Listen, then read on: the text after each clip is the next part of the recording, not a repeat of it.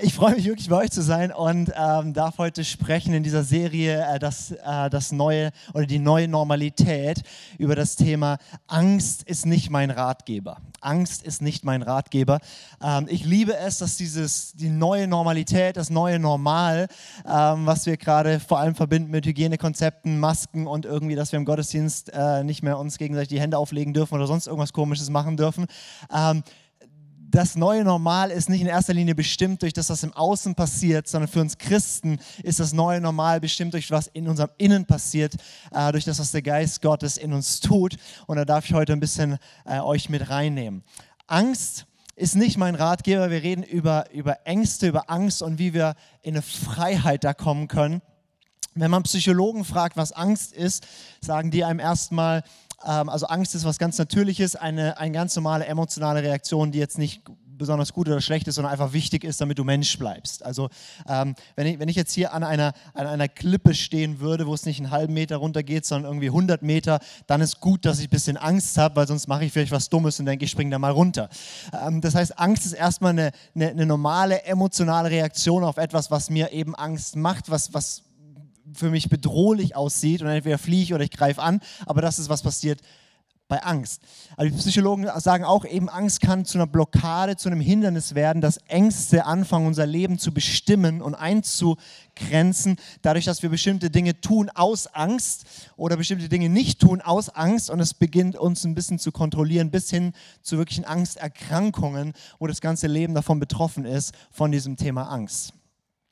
Wenn man dann die, die äh, Philosophen fragt, was Angst ist, da habe ich euch mal einen prominenten Vertreter mitgebracht, ähm, den Aristoteles, äh, der ist so viertes Jahrhundert vor Christus, und der hat was ganz Schlaues gesagt. Der hat gesagt, äh, also spricht hier eigentlich über die Tugend der Mut und spricht in dem Zusammenhang auch über Angst oder Feigheit. Er sagt, wer also erträgt und fürchtet, was man soll und weswegen man es soll und wie und wann, und wer in gleicher Weise Zuversicht hat, der ist mutig. Wer durch ein Übermaß von Zuversicht den Furchtbaren gegenüber fehlt, ist tollkühn. Wer sich übermäßig fürchtet, ist feig. Also die Philosophen, das ist so die Geisteswissenschaft, die einfache Dinge kompliziert ausdrückt. Deswegen, was sagt er? Er sagt, mutig zu sein ähm, bedeutet nicht keine Angst zu haben, sondern einfach im rechten Maß Angst zu haben und gleichzeitig im rechten Maß Zuversicht zu haben. Und, auf, und das ist sozusagen die goldene Mitte, von der Aristoteles spricht, also mutig zu sein. Und da kann man links und rechts vom Pferd äh, fallen. Man kann auf der einen Seite jemand sein, der, der gar keine Angst hat und er nennt es tollkühn zu sein, also dumme Dinge zu machen. So, ich habe da keine Angst, ich springe von der Klippe. Nein, das ist nicht schlau, das ist auch nicht mutig, das ist dumm. Das ist tollkühn.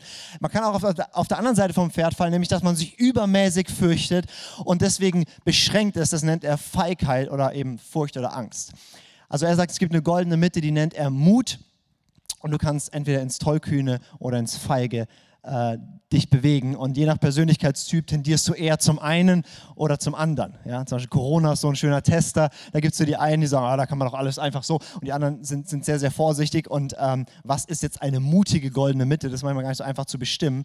Aber das wäre dann die Tugend, mutig mit dem Thema umzugehen, aber es eben eine gesunde Furcht zu haben und trotzdem eine gesunde Zuversicht und diese goldene Mitte zu finden. Jetzt wollen wir aber nicht nur hören, was sagen die Psychologen und was sagen die Philosophen, sondern was sagt die Bibel und was sagt das Wort Gottes dazu und wie kann der Geist Gottes in deinem Leben eine, eine Freiheit von Angst schenken. Und dazu anfangen ein Bibelvers, den äh, du wahrscheinlich kennst, ähm, spätestens seit den letzten Monaten, erfreut er sich großer Beliebtheit. Es ist 2. Timotheus 1. Dort heißt es, denn Gott hat uns nicht einen Geist der Furchtsamkeit gegeben, sondern den Geist der Kraft, der Liebe und der Besonnenheit. Dieses Wort Furchtsamkeit könnte man auch übersetzen, kein Geist der Mutlosigkeit, kein Geist der Feigheit oder eben der Angst. Und ähm, ich finde es interessant, dass Paulus hier das ähnlich beschreibt. Er sagt, ähm, das Gegenteil von Angst bedeutet, du hast einen Geist der Kraft. Das heißt, du kennst einen Gott, der da ist und der dich befähigt, Dinge zu tun, die du alleine nicht tun kannst.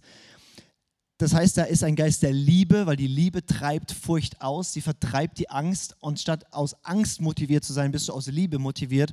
Und er sagt, ähm, dass ein Geist der Besonnenheit, also auch hier nicht Mut ist irgendwie tollkühnig, spring von der Klippe, Gott wird mich schon bewahren, sondern ähm, ein, ein, eine Besonnenheit, eine Weisheit, also du musst den Verstand nicht über Bord werfen. zu Anfang möchte ich dir einmal meine These äh, vorstellen. Und meine These ist folgende, die ist ganz einfach. Jeder hat Angst.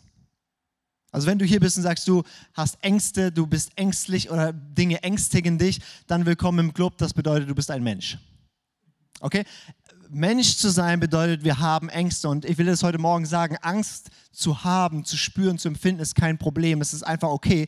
Ähm, Angst gehört zum Leben dazu. Ängste ist eine Emotion, die wichtig ist. Das heißt, unser Ziel ist nicht, ich darf nie mehr Angst haben. Unser Ziel ist, dass diese Ängste uns nicht beherrschen, sondern ich trotz der Angst Jesus folgen kann, trotz der Angst die Dinge tun kann, die richtig und dran sind, oder trotz der Angst äh, Dinge nicht tue, obwohl ich mich eigentlich dazu gedrängt fühle.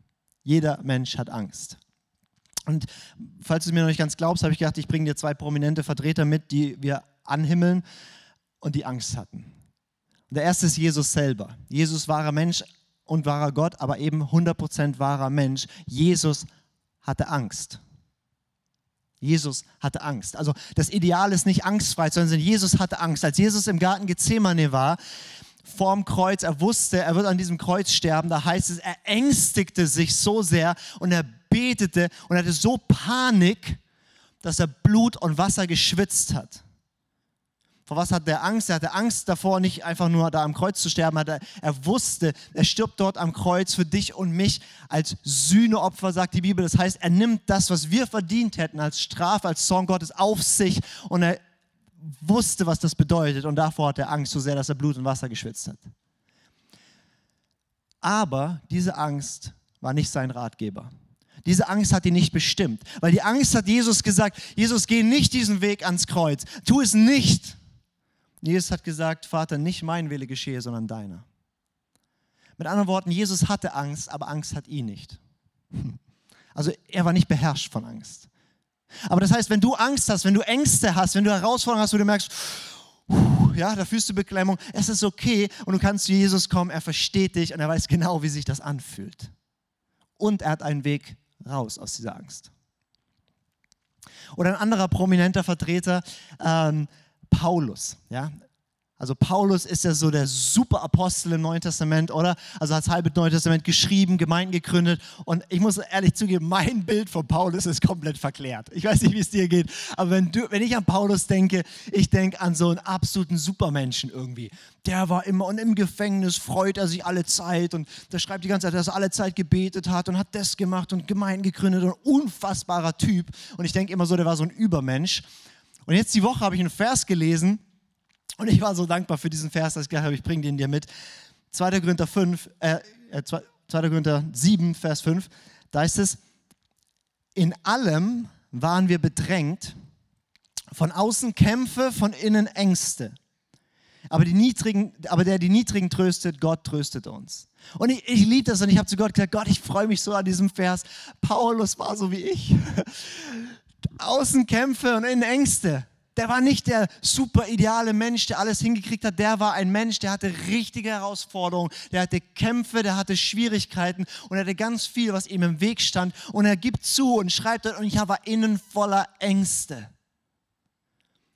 Aber da ist er nicht stehen geblieben, sondern, sondern sagt, aber da ist ein Gott, der mich tröstet, der größer ist als, da, als das und deswegen kann er trotzdem seinen Auftrag ausführen.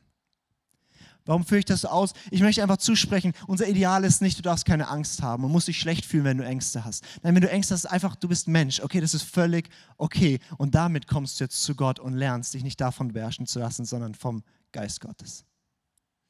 In der Bibel steht 365 Mal dieser Vers, fürchte dich nicht.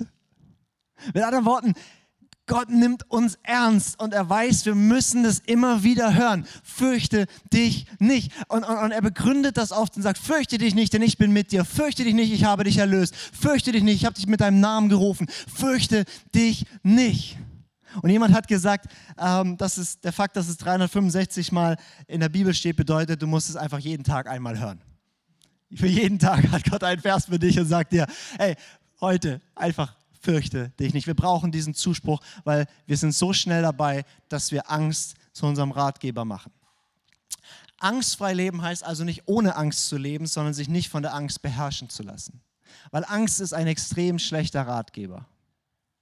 Eine, eine Geschichte, die mir immer einfällt, bei, wo Angst ein Ratgeber ist, ist diese Geschichte in der Bibel, wo das Volk Gottes ist, in Israel, äh, ist, ist, in, ist in, aus Ägypten ausgezogen, das ähm, ist in der Wüste und Gott sagt so, das ist das Land, in das ihr reingehen dürft. Und die schicken zwölf Kundschafter rein. Und zehn von den Kundschaftern kommen zurück und sagen, ja, das Land ist wunderbar, aber da ist ein mächtiges Volk drin und, und das geht alles gar nicht und in deren Augen sind wir wie so kleine Heuschrecken und die werden uns nur zerdrücken und zertreten. Das geht nicht. Sie waren getrieben von einer Angst und ihr Rat war Angst. Und da waren zwei andere, Kaleb und Josua, und die haben sich das angeschaut und haben gesagt, ja, die haben recht. Da sind mächtige Völker, aber das Land ist sehr gut und Gott ist mit uns und er wird es uns geben.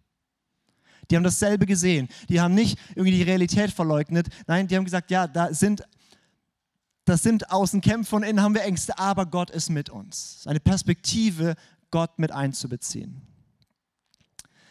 Und das Volk Israel hat auf die, den Ratgeber der Angst gehört und hat gesagt, okay, das können wir nicht machen und ist dann 40 Jahre nochmal im Kreis gelaufen.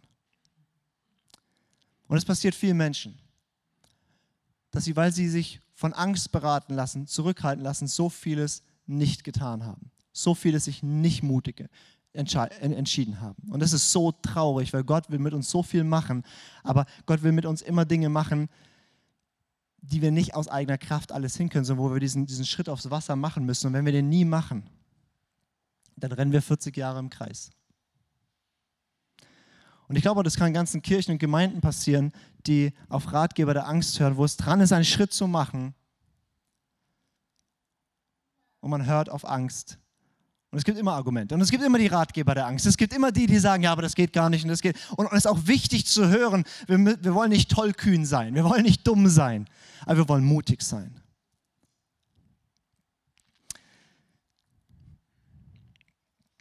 Ich habe gedacht, ich bringe euch noch eine Geschichte von jemandem aus der Bibel mit, der eine Angst besiegt hat, die, wir, glaube ich, alle kennen. Und zwar ist es die Angst von dieser, was wir nennen, Menschenfurcht. Also die Angst davor, was denkt der andere über mich? Die Angst, verurteilt zu werden, die Angst, durch mein Verhalten einen Konflikt heraufzubeschwören, vielleicht die Angst, ausgegrenzt zu sein, die Angst, vielleicht sogar diskriminiert zu werden oder was auch immer, die Angst davor, wo du lebst vor dem Blick der Menschen und nicht vor dem Blick Gottes. Und ich weiß, dich betrifft es nicht, aber ich merke immer wieder, wie so viel in meinem Leben durch diesen Filter läuft. Was denken jetzt die Leute? Wie sehen die das? Und, und diese Angst kann einen dahin bringen, komische Sachen zu machen oder hier in der Kirche ganz fromme Sachen zu machen oder Dinge nicht zu machen, weil wir zurückgehalten werden von der Angst. Und ich habe euch die Story mitgebracht von Petrus, der, der diese Angst kannte und der sie durch die Kraft des Geistes in einer extrem krassen Form überwunden hat. Also Petrus ist einer meiner Lieblingsjünger. Petrus, der Jünger, der ist Jesus nachgefolgt, dreieinhalb Jahre mit ihm durch die Gegend gelaufen, hat die krassesten Dinge erlebt und hat immer die lauteste Klappe. Und deswegen mag ich den so. Ähm, und die kommen an den Punkt, nach dreieinhalb Jahren sagt Jesus, also folgendes, ich gehe nach Jerusalem, die werden mich töten und ihr werdet mich alle verlassen und verraten. Und Petrus guckt sich so seine Mitjünger an und sagt, ja, Jesus, das glaube ich sofort, dass die dich alle verraten, aber ich werde es nicht tun. Ah, ich liebe ihn. Ja. Er sagt sogar wörtlich, ich bin bereit, mit dir bis in den Tod zu gehen. Und dieser Petrus, der erlebt dann, wie, wie Jesus im Garten Gethsemane ist, er betet und so weiter. Petrus schläft, aber Jesus betet. Und dann, dann, dann, dann kommt Judas, verrät Jesus, da ist eine, ist eine, sind, sind ganz viele Soldaten und die nehmen Jesus gefangen oder wollen Jesus gefangen nehmen und Petrus sagt, jetzt ist mein Moment gekommen. Und er zückt sein Schwert und schlägt dem ersten das Ohr ab. Ich meine, das war nicht mutig, das war verrückt. Also, du musst dir vorstellen, da ist Jesus mit elf Jüngern, weil der eine Judas war ja quasi auf der falschen Seite. Ähm, die hatten, die Bibel sagt, die hatten drei Schwerter dabei. Und da ist eine ganze ausgebildete Soldaten, Dutzende von ausgebildeten Soldaten. Und da hast du so ein paar Fischer, Zöllner und einen Zeloten. Der hat wahrscheinlich auch ein Schwert gehabt. Das waren so die Attentäter der damaligen Zeit. Ähm, und jetzt einen Kampf anzufangen, ist, ist wahnsinnig. Und wisst ihr, warum er ihm das Ohr abgeschlagen hat? Weil er einen Kopf nicht getroffen hat. Ja, natürlich, der wollte, der hat er nicht gedacht, jetzt haue ich dem ersten Mal das Ohr ab. Nein, der hat, ihm eine, der hat, den, der hat den köpfen wollen und hat ihn nicht gescheit getroffen, weil er ein Fischer ist, kein ausgebildeter Kämpfer. Ja, also schon mal überlegt, also das Ohr abgeschaut. Ja, ähm, Jesus richtet es dann, Ohr ist wieder ganz und so weiter. Und Petrus ist vollkommen verwirrt. Die, Jesus lässt sich abführen, macht gar nichts, alle fliehen und Petrus ist vollkommen verwirrt. Und folgt ihm dann auf sicherem, in sicherer Entfernung, sieht, wie Jesus dort verhört wird und so weiter. Und, und, und es ist kalt und er wärmt sich an so einem Kohlenfeuer und die Angst kriecht in ihm hoch. Gerade eben noch so mutig und verrückt, dass er jemanden versucht, mit dem Schwert Kopf abzuschlagen. Und jetzt ist er dort völlig verwirrt und Angst packt ihn. Und er wird gefragt: Kennst du den? Du, du, du, du kennst doch diesen Mann. Und er sagt: Nee, wer ist das? Und dann wird er nochmal gefragt: Ja, du, du sprichst doch auch so einen komischen Dialekt aus Galiläa. Du, du warst doch einer von denen. Er sagt: Nee, nee, nee, zu dem gehöre ich nicht. Und dann fragt ihn so ein, so ein Mädel, so, ein, so, eine, so eine Magd, sagt, doch, du warst doch auch mit ihm. Und er sagt, ich schwöre bei Gott, ich kenne diesen Menschen nicht. Ein paar Stunden davor sagt er zu ihm, ich bin bereit für dich zu sterben. Im nächsten Moment sagt er, ich schwöre bei Gott, ich kenne diesen Menschen nicht. Und der Hahn kräht, Jesus guckt ihn an und er weint bitterlich. Und, und, und, und das ist hier, wo, wo ich mich so identifizieren kann mit Petrus, eine Riesenklappe, auch von Herzen wirklich, Gott, ich gebe alles und manchmal, wenn es drauf ankommt, so klein mit Hut. Und es hat Petrus gebrochen. Weil Petrus erlebt dann, wie dieser Jesus nicht nur gekreuzigt wird, sondern von den Toten aufersteht. Jesus ihm begegnet mehrfach. Also stell dir mal ganz kurz vor, ja, du mit Jesus dreieinhalb Jahre unterwegs, erlebst das alles, Jesus stirbt, drei Tage später ist er wieder lebendig, läuft dort rum und spricht mit dir. Meine Güte, was würdest du machen? Ich sag dir, was Petrus gemacht hat. Er hat gesagt, ich gehe wieder fischen. Weil so ein Angsthase wie mich, so ein Versager wie mich, jemand, der so beherrscht ist von diesen Dingen, den kann dieser Gott nicht mehr gebrauchen. Und er geht wieder fischen. Und Jesus muss ihn wieder herstellen, macht auch ein Kohlenfeuer und macht ihm Frühstück und fragt ihn, hast du mich lieb? Das hat er ihn ja nicht gefragt, weil Jesus nicht wusste, ob er ihn lieb hat, sondern weil Petrus nicht mehr wusste, dass seine Liebe echt ist. Weil wenn wir manchmal versagen, wenn wir manchmal Dinge tun, wo wir sagen, Gott, ich gehe für dich und dann kriegen wir es nicht hin, zweifeln wir so stark an uns, dass wir denken, ich gehe lieber fischen.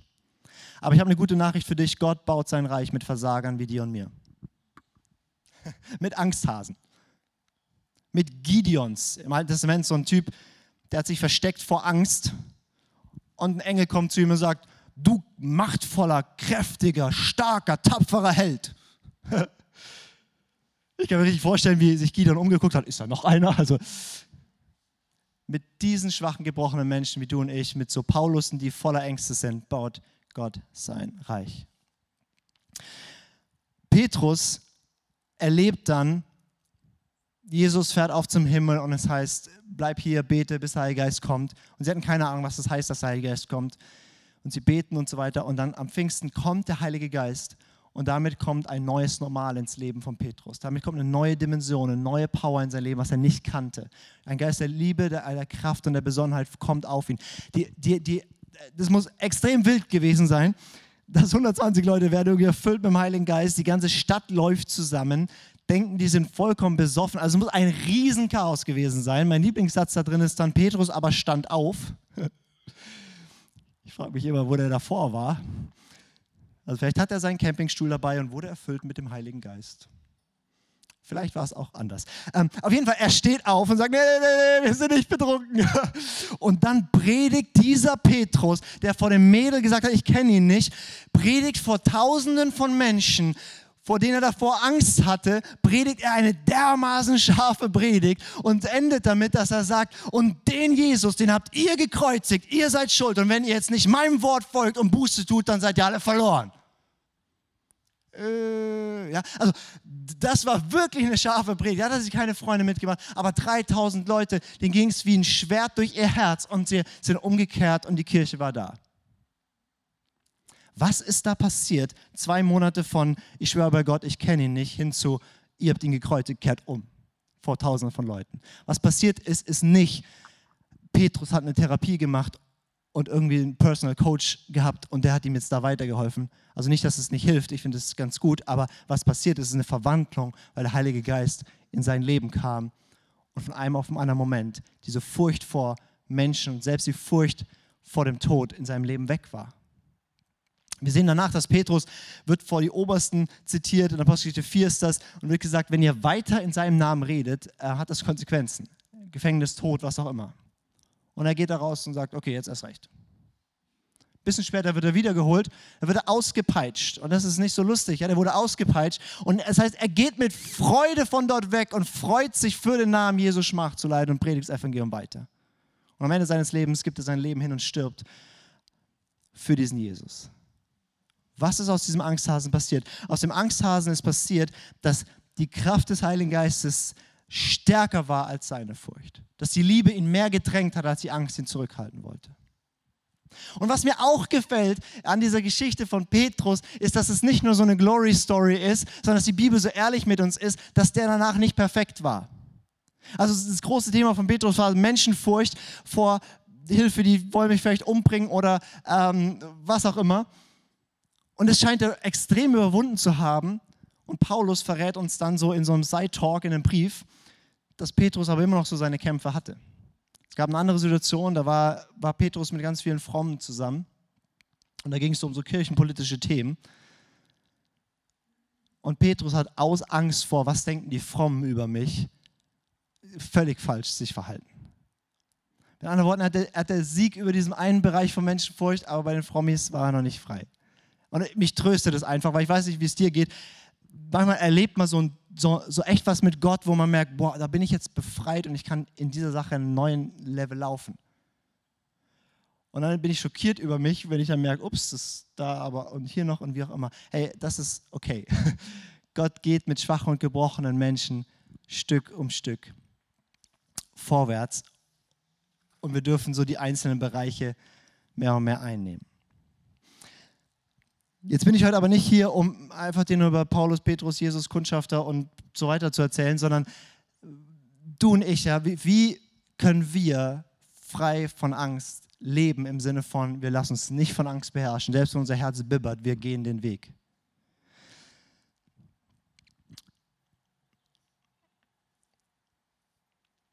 Ich habe ich hab einen Vers mitgebracht ähm, aus Epheser 5, der für mich äh, so ein Schlüssel ist, wie wir in dieselbe Kühnheit, in dieselbe Freiheit kommen können wie, wie Petrus, wenn wir mit demselben Geist erfüllt werden. Epheser 5, Vers 18 heißt es, und berauscht euch nicht mit Wein, worin Ausschweifung ist, sondern werdet voller Geist. Ich habe mir sagen lassen, hier in Winnenden kennt man sich mit Wein aus. Sind alle immer so brav. Nö. Ja, ich kenne jemanden, der hat schon mal einen Wein gesehen. Nee, ich habe gehört, ihr trinkt gern Wein, oder? Habt ihr guten Wein hier? Wie? Logisch, ja, sehr gut. Wenigstens, wenigstens einer ist ehrlich. Ähm, okay, also was passiert, wenn wir Wein trinken? Also es schmeckt, oder? Also meistens, je nach Wein. Und wenn man so ein bisschen Wein trinkt, ja, dann wird man fröhlich oder? Ihr seid brutal fromm. Ähm, und wenn man noch mehr Wein trinkt, wird man brutal mutig, oder? Also, also als, als, als, als ich noch so, so Teenie war und so weiter, also wenn man auf so einer Party war und gedacht hat, die ist hübsch, dann ging das nach zwei Bier besser, die anzusprechen. Ne? Also, weil man das, ja. Und ist doch interessant, Paulus verwendet dieses Bild und sagt, hey, nicht mit Wein füllt euch, sondern füllt euch lieber mit dem Heiligen Geist. Also ihr dürft auch ein Glas Wein trinken, Paulus empfiehlt es an einer anderen Stelle. Aber, aber er sagt, werde doch voller Geist, weil da passiert selber. Dein Herz wird fröhlich und du wirst mutig. Das ist, was der Heilige Geist macht. Also der Heilige Geist ist nicht so, okay, wir sind erfüllt mit dem Heiligen Geist. Die ewige Freude am Herrn ist jetzt in uns, Bruder. Nee, also der Heilige Geist ist gut gelaunt und wenn du Zeit mit ihm verbringst, bist du es auch. Und der Heilige Geist macht immer was und er will aus dir heraus fließen. Deswegen wenn wir erleben wollen, was Petrus erlebt hat, nämlich dass wir unsere Ängste, und egal ob das jetzt die Ängste von Menschenfurcht ist, ob das, ob das unsere Ängste sind, die uns bestimmen, mit, mit wie wird es mit dem Job oder mit Sicherheiten und Geld oder die Ängste. Wir, wir sind ja kreativ, was Ängste angeht. Wir haben allerlei Formen von Ängsten. Egal welche Angst, der Heilige Geist kann dich nachhaltig verändern, diese Ängste zu verwandeln in eine Leichtigkeit und sie anzugehen und frei davon zu werden. Wie, wie werden wir voll vom Heiligen Geist. Ich glaube, die meisten denken bei dem Punkt, erfüllt zu werden mit dem Heiligen Geist an, ich bin irgendwie so und singe Gott Lieder und er erfüllt mich dann mit seinem Heiligen Geist, oder? Na, ihr merkt schon, ich führe das so ein, dass es eine Falle ist, gell? Und das passiert natürlich, ja. Also, dass, dass, dass wir wie gemeinsam hier im, im Worship sind und wir erleben so, wow, die Gegenwart Gottes so spürbar, Gottes Präsenz, da ist mehr als nur, wir singen Lieder ganz andächtig, sondern wir merken, wow, Gott ist da und es füllt mich und da ist Freude und Friede und so weiter. Aber ein, ein, ein tolles Geheimnis, möchte ich heute sagen, ist, der Geist Gottes ist nicht nur irgendwo und ab und zu kommt er und füllt dich, sondern wenn du zu Jesus gehörst, dann wohnt er in dir drin. Jesus sagt, das Wasser, das ich gebe, wird in dir zu einer Quelle werden, die bis ins ewige Leben sprudelt. Er sagt in Johannes 14, dass er zwar geht, aber der Geist Gottes wird kommen und er wird Wohnung in dir machen, du wirst ihn kennen. Und dann sagt er sogar, dass Gott eine ganze WG gründet, nämlich Vater und Sohn auch noch kommen. Also wiedergeboren zu werden bedeutet, Gott gründet WG in dir. Und wir kennen diese ganzen frommen Sprüche, Christus in mir und, und so weiter und so fort. Ja, der ist wirklich da drin. Jesus sagt, aus deinem Bauch werden Ströme lebendigen Wassers fließen. Also leg mal deine Hand auf deinen Bauch. Da ist er drin. Da hat Gott eine WG gegründet. Ja, der eine merkt schon Freude. Paulus sagt, dass dein Körper der Tempel ist vom Heiligen Geist. Und sehr vereinfacht kannst du dir das so vorstellen, der Tempel im Alten Testament, also der Ort, wo Gott gewohnt hat, der Ort der Gottesbegegnung, der hatte so einen Vorhof, hatte ein Heiligtum, hatte ein Allerheiligstes. Und im Allerheiligsten war die Herrlichkeit Gottes, die Bundesheit, die Präsenz Gottes da. Und so ähnlich bist du aufgebaut. Paulus sagt in 1. Korinther 6, du, dein Körper ist der Tempel des Heiligen Geistes und du bist ein Geist mit Gott. Also du kannst dir vorstellen, wie dein Körper ist der Vorhof, deine Seele ist Heiligtum und dein Geist ist das Allerheiligste und da wohnt Gott drin. Also ich meine, was für ein Vers. Paulus sagt, du bist ein Geist mit Gott. Mit anderen Worten, erfüllt zu werden mit dem Heiligen Geist ist nicht einfach nur, ich warte mal und hoffe, dass dieses Jahr auch Pfingsten ist, sondern es ist, ich habe die Quelle lebendigen Wassers in mir. In dir ist jetzt gerade die gesamte Herrlichkeit Gottes. Der gesamte Himmel ist in dir drin. Die Quelle aller Friede, allen Friedens, aller Freude, aller Liebe ist da. Die Frucht des Geistes, Liebe, Friede, Freude ist jetzt verfügbar in dir drin, weil Gott in dir drin wohnt. Aber du kriegst im Vorhof und auch im Heiligtum nicht immer mit, was da im Allerheiligsten passiert. Aber gefüllt zu werden mit dem Heiligen Geist, das ist gut. Wir machen zusammen Lobpreis und Gott füllt den Raum und irgendwie sind wir danach ganz erquickt. Aber du kannst, wo immer du bist, allein daheim, auf der Arbeit, wie auch immer, kannst du die Hand auf deinen Bauch legen und dich erfüllen lassen. Also musst auch nicht die Hand auf den Bauch legen, aber mir hilft das. Weil in dir drin ist jetzt gerade die gesamte Kraft Gottes, ist jetzt gerade die gesamte Liebe Gottes, ist jetzt gerade die gesamte Freude Gottes, ist jetzt gerade der gesamte Friede, alles, was Gott ist, weil Gott ist selber in dir drin. Wie wird man erfüllt? Das Einfachste ist, tu mal so, als wäre er da. Klammer auf, weil er ist da. Und sprich mit ihm und nimm ihn wahr in dir. Wir machen jetzt eine kurze Übung. Ja. Ich finde, der zweite Celebration, äh, nee, Gottesdienst ist immer so mit Praxisteil. Okay, setz dich mal auf deinem Stuhl hin. Also aufrecht hin, genau. Also ihr sitzt ja schon, aber ihr wisst, wie ich meine. So ein bisschen, nicht so lummelig. Jetzt leg mal, lass uns, leg mal, wenn es dir hilft. Also du musst auch nicht machen. Ich will hier niemanden hin zu irgendwas, das ist ein bisschen komisch. Aber wenn es dir, leg mal die Hand auf deinen Bauch, schließ deine Augen. Mach dir einfach mal bewusst, dass die Bibel wirklich wahr ist, dass Christus in dir ist, die Hoffnung der Herrlichkeit.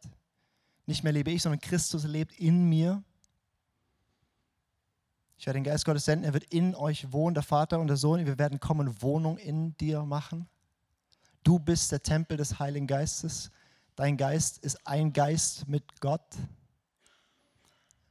Du hast die Quelle lebendigen Wassers in dir, die sprudelt bis in Ewigkeit. Der Geist wird bei dir sein und dich nie mehr verlassen.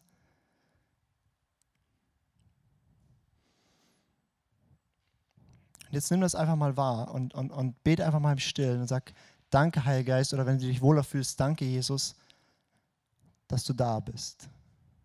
Und lass einfach mal zu, dass diese Quelle so ein bisschen in, den, in dein Heiligtum, deine Seele und vielleicht auch in deinen Vorhof, deinen Körper reinsprudelt.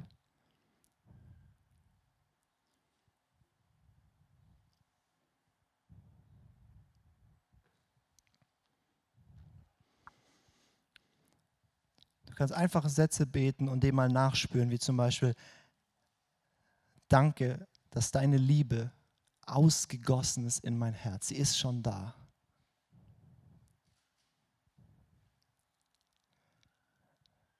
Danke für Freude, besser als Wein.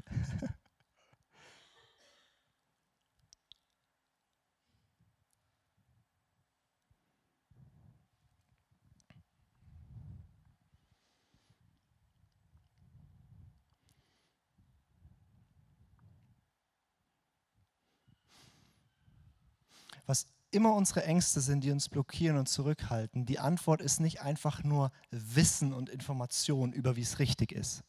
Zum Beispiel, wenn du Angst davor hast, Menschen von Jesus zu erzählen, dann reicht es nicht einfach, Bibelvers darüber zu wissen, dass man es nicht haben sollte.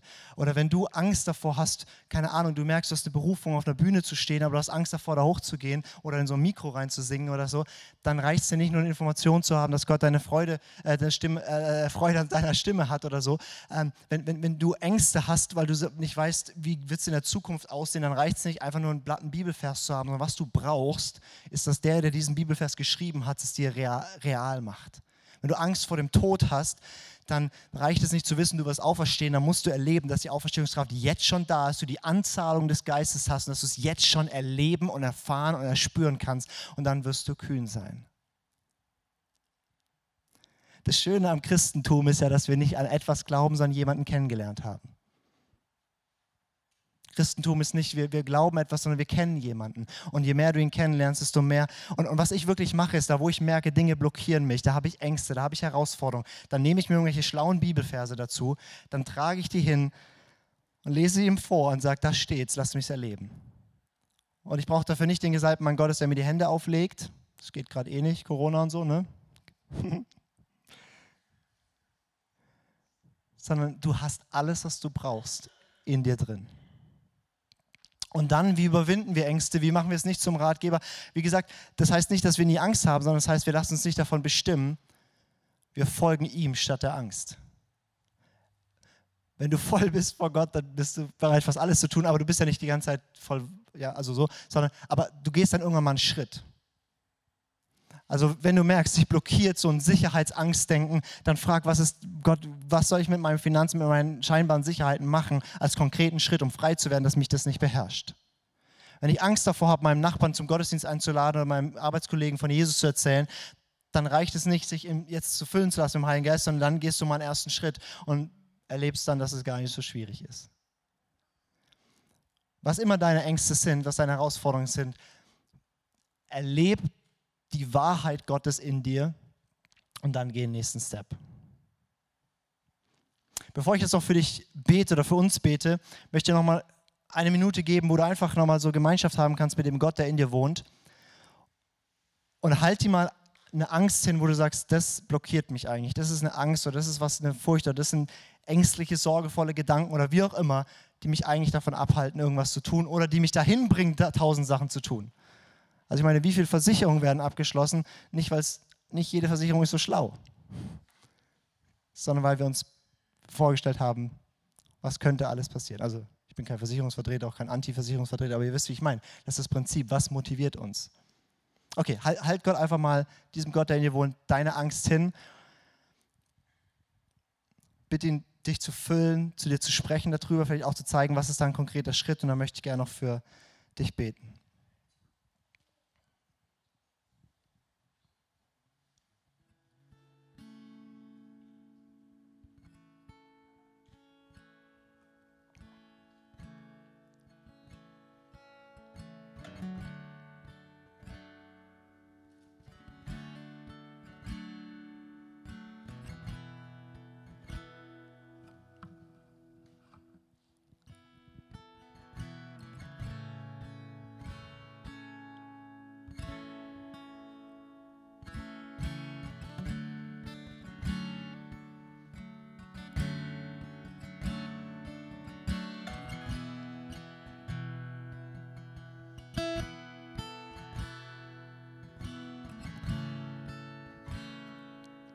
Jesus, ich danke dir, dass du uns zusprichst, fürchte dich nicht. Und ich danke dir, dass dein Wort nicht nur Information ist, sondern dass ein Geschehen ist. Und ich bete, dass du jetzt dein Ich fürchte dich nicht hineinsprichst, wo wir Ängste haben, wo wir blockiert sind, wo wir äh, Dinge zurückhalten. Und ich bete, Heiliger Geist, dass du uns jetzt erfüllst mit Freude.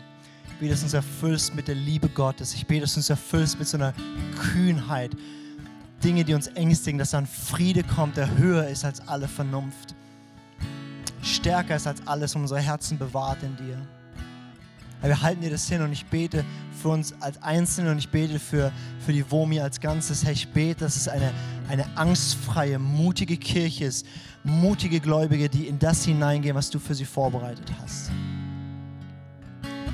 Und ich danke, dass du da bist und dass du uns alles gegeben hast, um diese Ängste zu überwinden und in eine Freiheit zu kommen.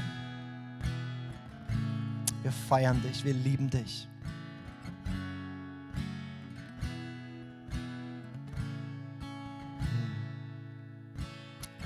Yes. Wir nehmen dein Wort und sagen, hey, wir fürchten uns nicht, wir geben der Angst nicht das letzte Wort.